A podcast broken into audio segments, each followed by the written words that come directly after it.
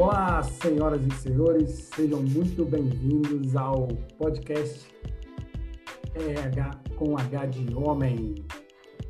Eu sou Bruno Silva, estou aqui junto com essa rapaziada bela demais do RH para a gente falar um pouco sobre algum tema muito, muito, muito especial hoje. É isso aí, galera. Então, estamos tamo de volta aí novamente. Saudade de vocês, bom ter vocês aí novamente com a, com a gente aqui para bater um papo sobre RH. E meu nome é André Mosseri Rizzi, ajudando pessoas a se recolocarem em pandemia mesmo, né? Atingir os seus resultados, porque não tem crise nenhuma, não. O povo já se, se adaptou e já está vivendo. Não é mais novo normal, já é o normal, normal, normal, vamos dizer assim. e tamo junto, manda bala.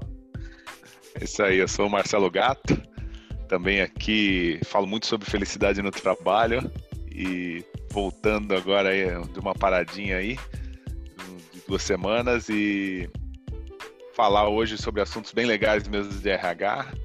Se quiser, é, me sigam lá no, no Instagram MM Gato ou no LinkedIn Marcelo Gato, sempre com muito conteúdo sobre felicidade no trabalho aí para a gente aplicar em qualquer tamanho de empresa. Olha só o tamanho do sorriso da cara do Marcelo, gente. Olha só, vocês não, vocês não sabem.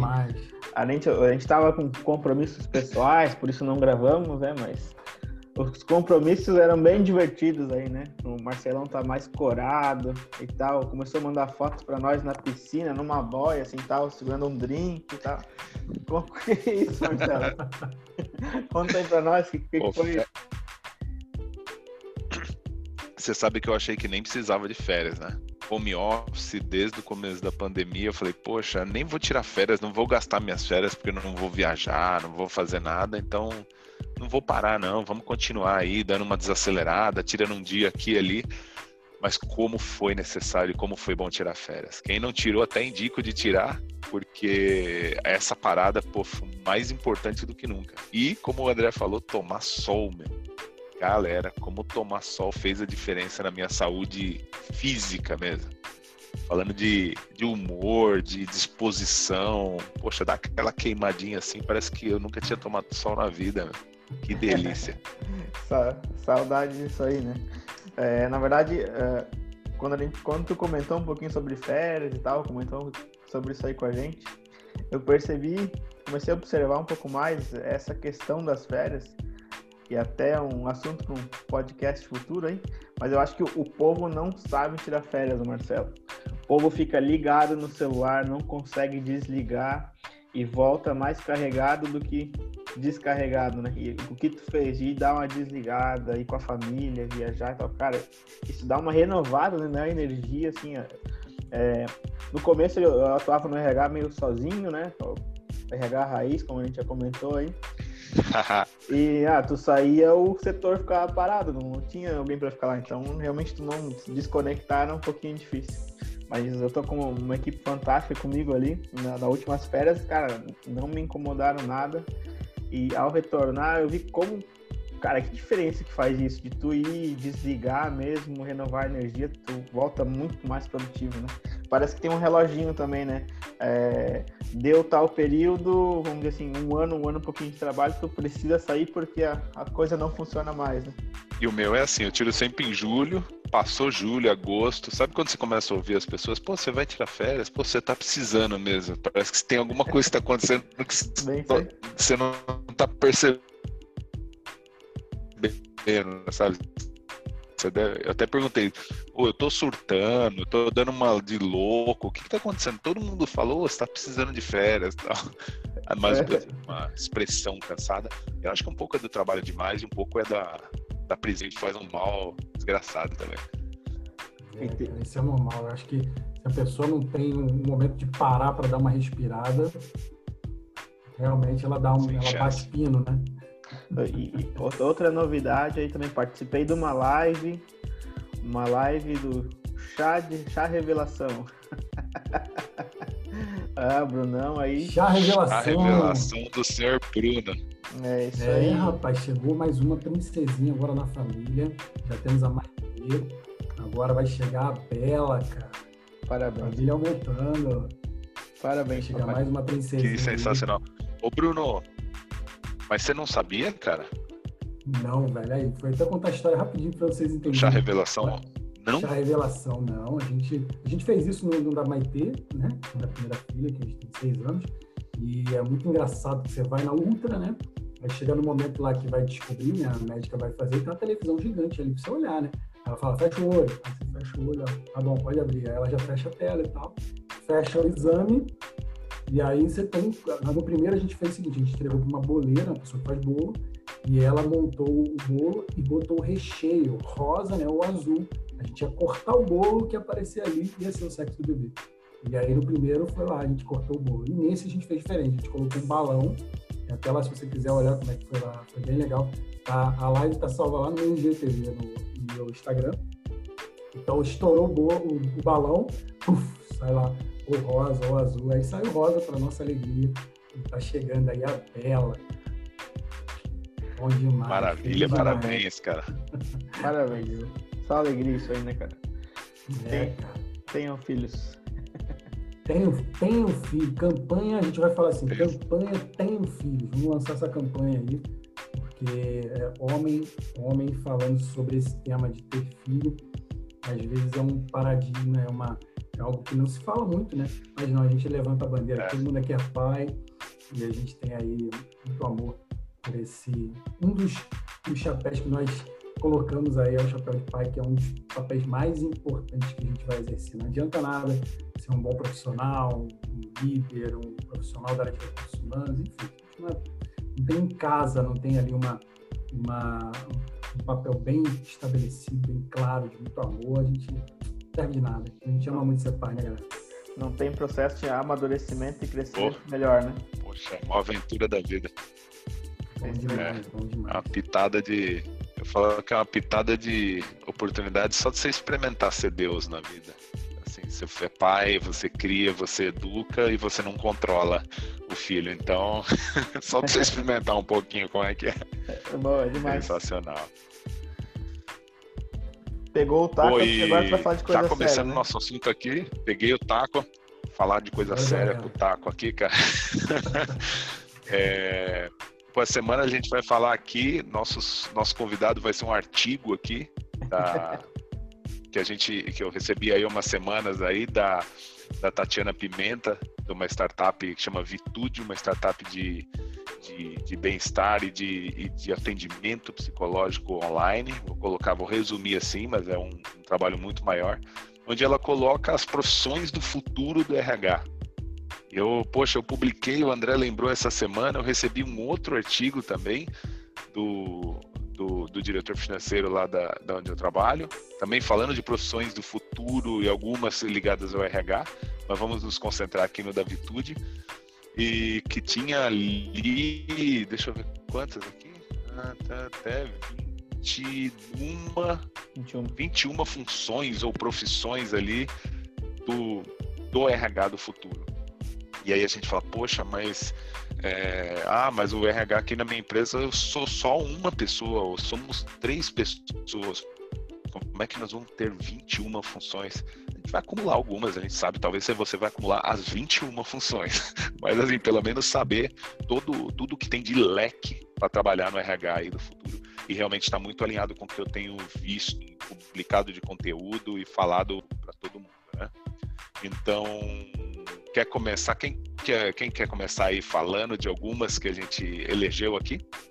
Cara, eu vou começar falando de uma aqui que eu achei super interessante e tá ligado, é o HR Detective. O cara é um detetive de é, é, dados. Olha que coisa interessante. Dados hoje, eu estava vendo, não sei se vocês já viram aquele documentário do Netflix, que fala acho que é o Dilema da Rede.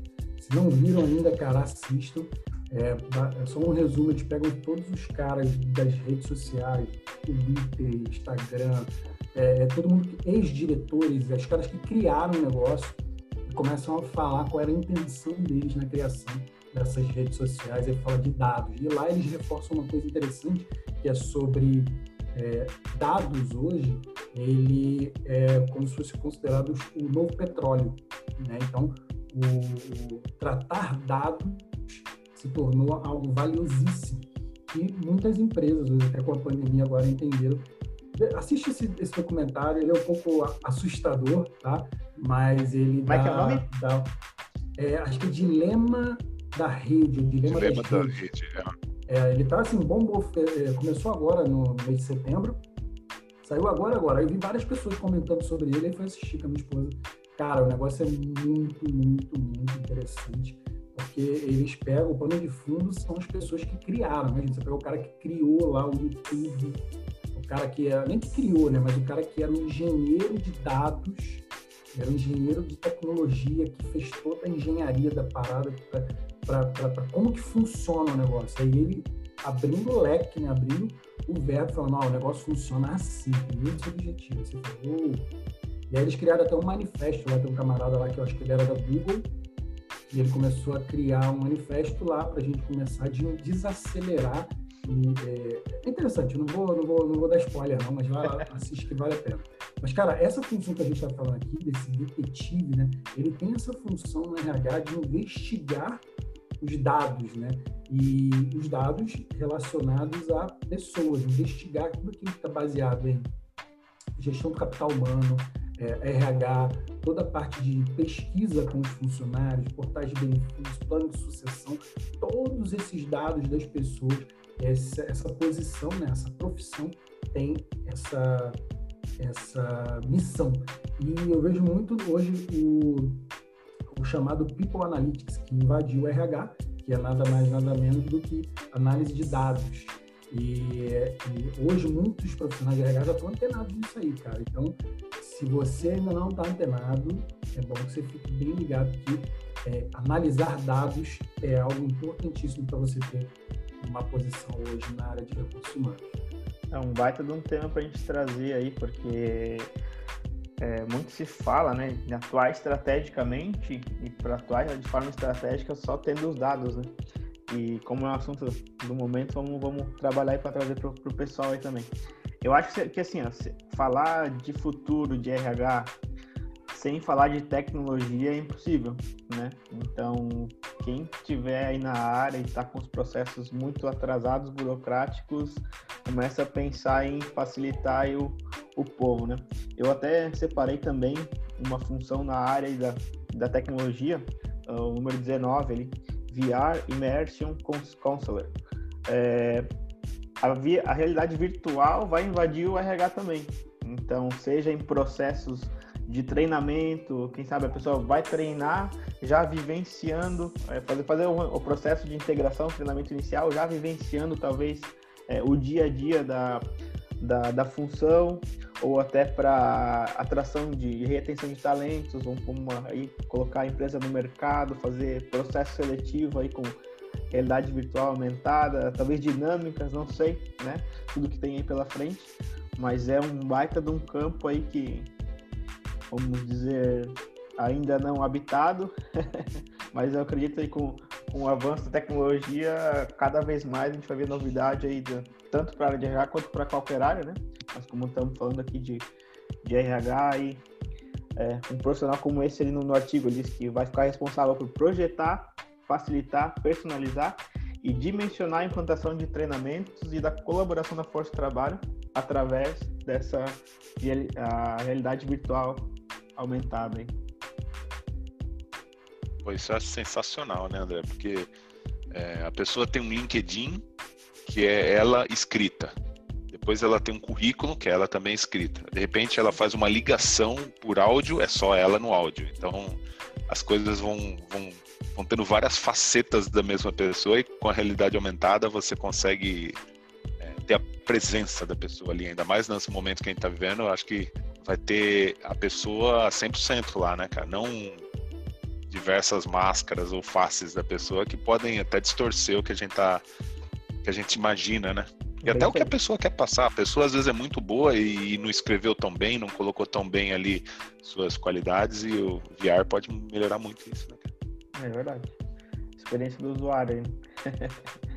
Marcelo, tu, tu, é. eu, sei que, eu sei que tu separou uma função aí que tu gosta de falar, cara. O diretor de well-being. Coloquei aqui, vou até ler um pouquinho aqui, ó. Responsável por criar uma estratégia em toda a organização com foco na manutenção do bem-estar dos funcionários. para que sejam mais produtivos, engajados e saudáveis. Pois está totalmente ligado com a felicidade no trabalho, com alguns aí, até eu escolhi dois aqui que vão se complementar, que eu acho que se formam ali no, alguns chamam de Chief Happiness Officer, ou diretor de felicidade, ou o gerente de felicidade, né, trabalho mas ele mantém mesmo políticas e, e, e estratégias e ferramentas para que os colaboradores exerçam os hábitos da felicidade no trabalho e também consigam ter mais saúde no trabalho, que é um tema, pô, Setembro Amarelo é um tema de saúde é, mental e física no trabalho. Então, inclusive do propósito da Vitude aqui que a gente usou o artigo, então, e esse diretor de felicidade no trabalho vai proporcionar ali que, que os colaboradores tenham mais saúde física e mental, que os colaboradores tenham mais é, motivação, mais engajamento para trabalhar e gerando mais felicidade para o colaborador e o ganha-ganha da empresa e do colaborador. Sensacional. Esse é o meu sonho, esse é o meu sonho de função, hein? Já estou entregando aqui. Tu, tu que está envolvido com a, com a função, com, com esse assunto, tu já viu empresas brasileiras com esse tipo de cargo? Eu vi, eu acho que o Grupo Gaia, o próprio CEO lá, ele, ele faz essa função de ser um cara, um CEO de, de felicidade, um ativista, ele se chama, né?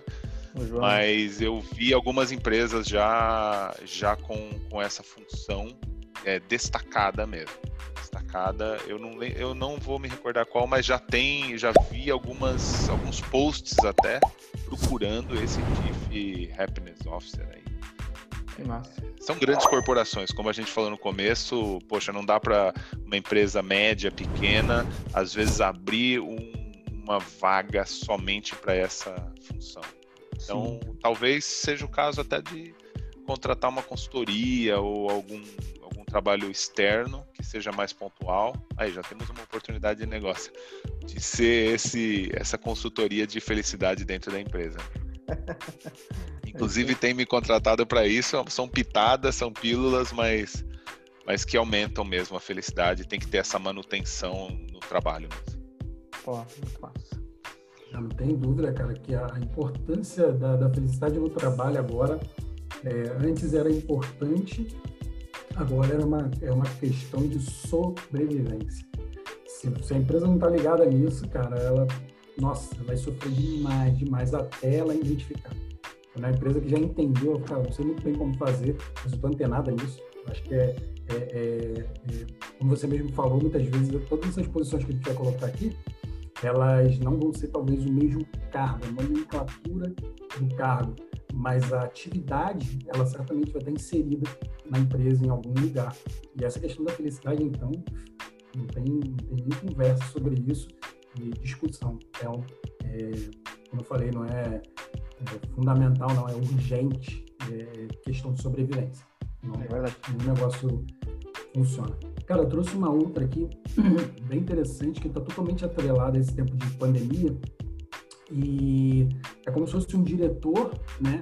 Strategic HR Business Community Director. Como se fosse o diretor que vai ficar responsável em trazer as estratégias é, para dar continuidade ao trabalho, né? Estratégia de recursos humanos. Olha que legal.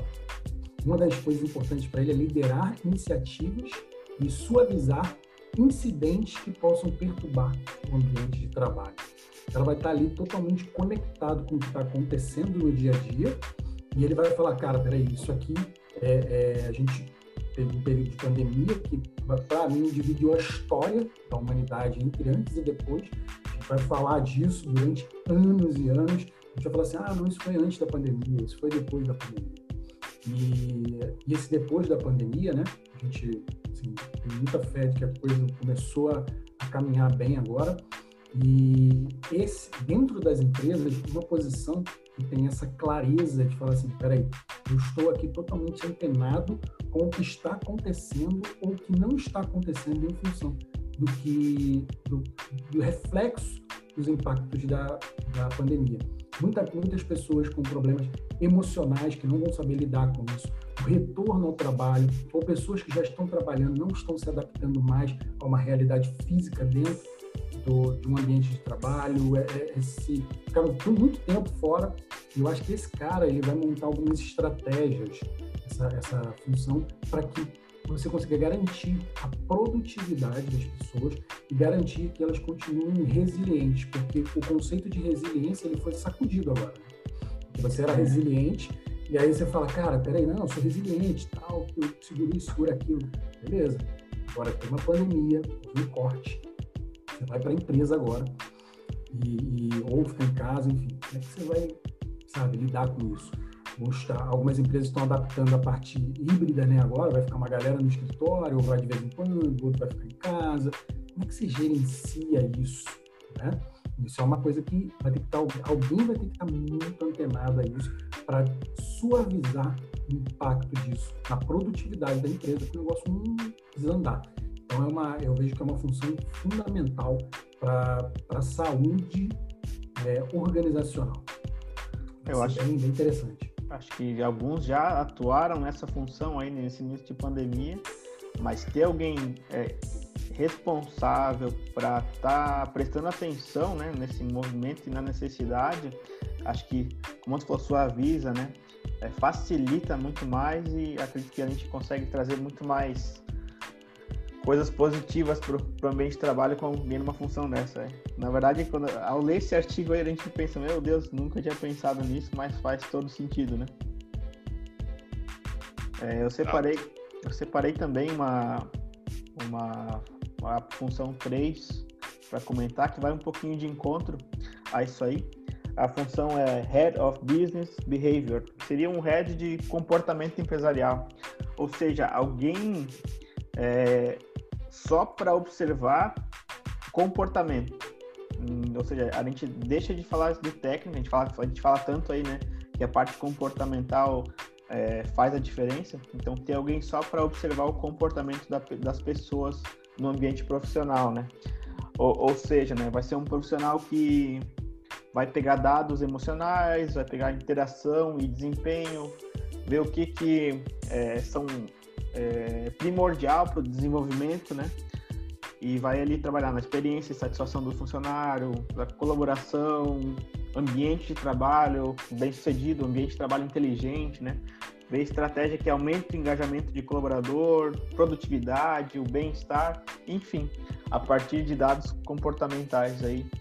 É, a gente é, vem falando muito dessa questão de análise comportamental e como ela ajuda nos nossos processos aí, né, Bruno? Mas isso, na verdade, já é uma tendência que vem se falado muito e vai se confirmar aí com uma futura nova função dentro das organizações. Sensacional.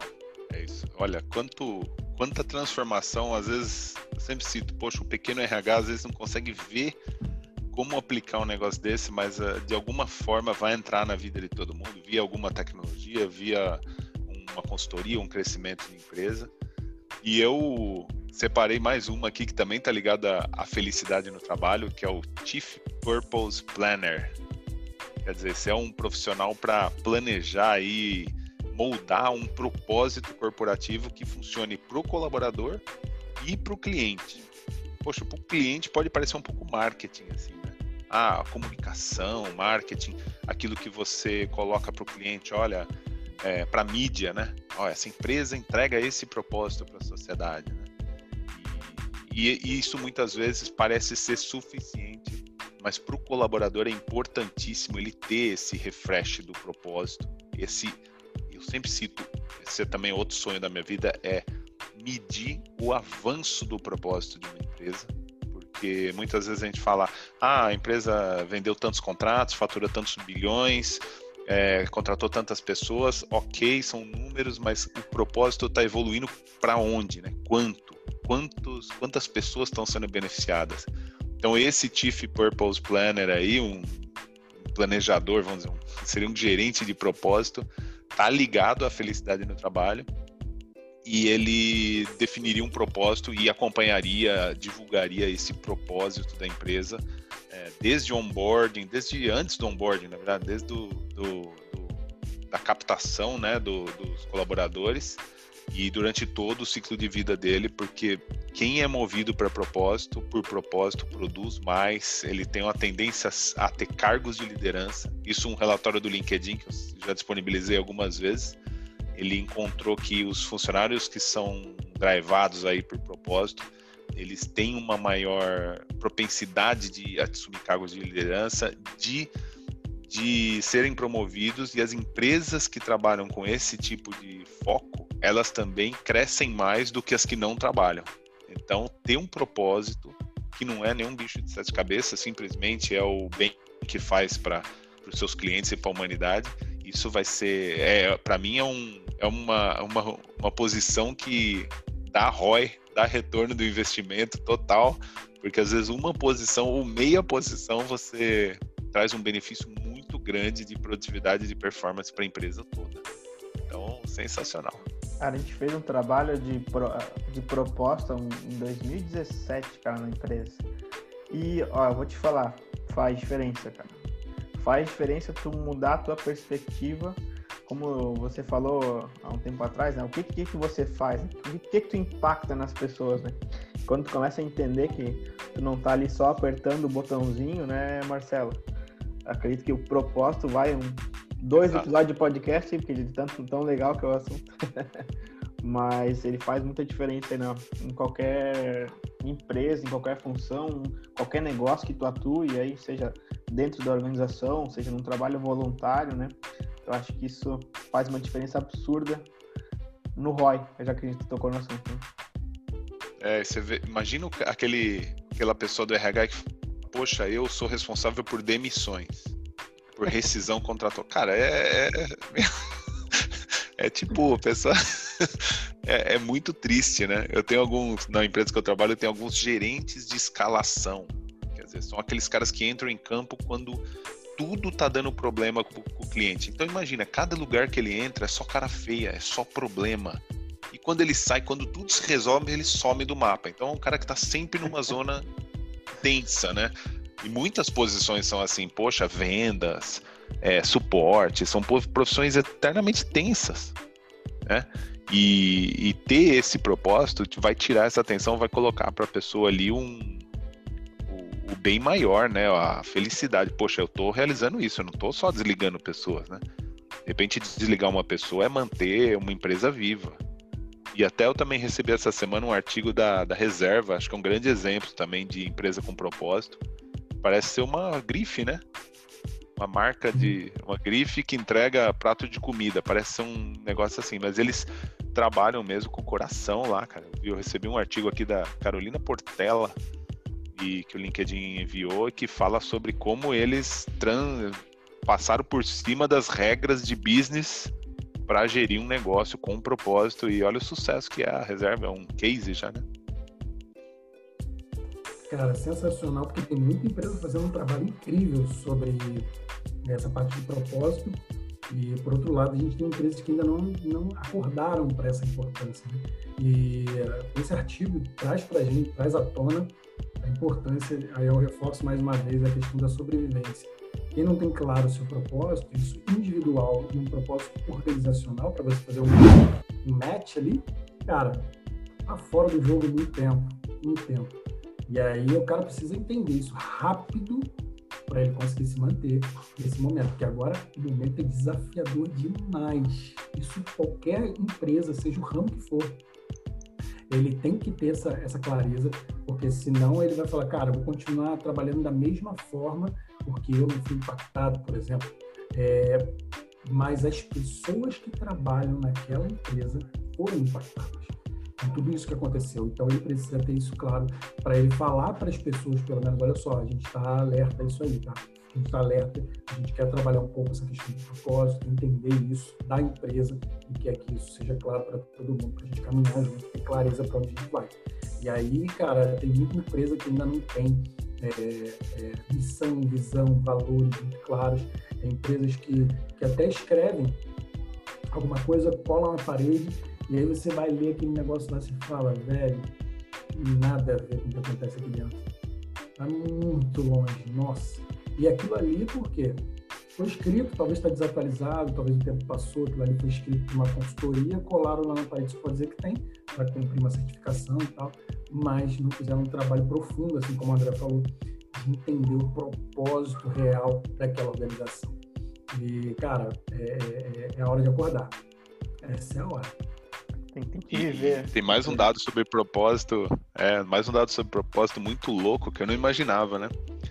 Vocês sabem que quem é drivado por propósito são os acima de 30, 35 anos? Eu não imaginava. Eu imaginava que era a juventude e tal. A juventude, nos 20 e poucos anos, ela tá buscando uma afirmação social ainda. Então ele quer ter um relacionamento, ele quer estar tá com os amigos, ele quer viajar, ele quer ter um carro. Então ele trabalha meio que por dinheiro mesmo, trocando tempo e esforço ali por dinheiro. E depois de um tempo, ele começa a se interessar por propósito. Só que olha só, esse é o talento e é o profissional do futuro, esse que tem 20 e poucos anos hoje.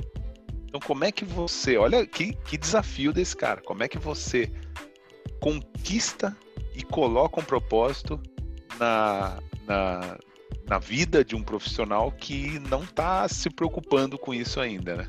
Então é, é o desafio aí desse, desse profissional. O bate-papo é incrível, hein? Incrível demais.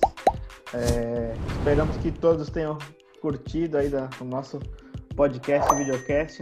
Não esqueçam de se inscrever aqui embaixo se você está no YouTube, é, no Spotify, no Apple Music, também se inscrevam. É, lá no Instagram, RH de Homem, procurem a gente. Estamos lá também postando conteúdo e também um pedacinho do podcast e avisando todo mundo quando sai o podcast. Né? É, pode me procurar também nas redes aí, arroba andrés.rh e até mais aí, galera. Beleza, vamos disponibilizar o link dos, dos artigos aí que a gente comentou também, lá no, no, no YouTube, lá e nos posts que a gente fizer. Vocês vão ver que vale muito a pena ver esses artigos aí. É Falou! É isso aí, galera. Ó, muito obrigado. Temos aí uma, mais um episódio que rolou aqui do RH com H de Homem.